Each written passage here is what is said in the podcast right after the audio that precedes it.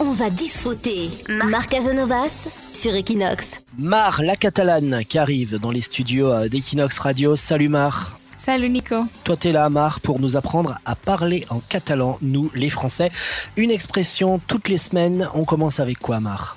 Bufa y fait ampollas. Cette expression est utilisée pour indiquer la facilité avec laquelle une personne fait quelque chose. Quand on dit això és bufar i fer ampolles, on veut dire qu'une chose est très facile à faire. En revanche, no tot és bufar i fer ampolles, ça veut dire que ce n'est pas aussi facile que ce que l'on pensait. Dans la vie de tous les jours, on peut l'utiliser quand cette expression? Par exemple, si on commence un régime que l'on pensait perdre 5 kilos en une semaine, on pourrait dire no tot és bufar i fer ampolles. La traduction littérale de l'expression en français serait souffler et faire des bouteilles. C'est quoi, Mar, l'origine de cette expression?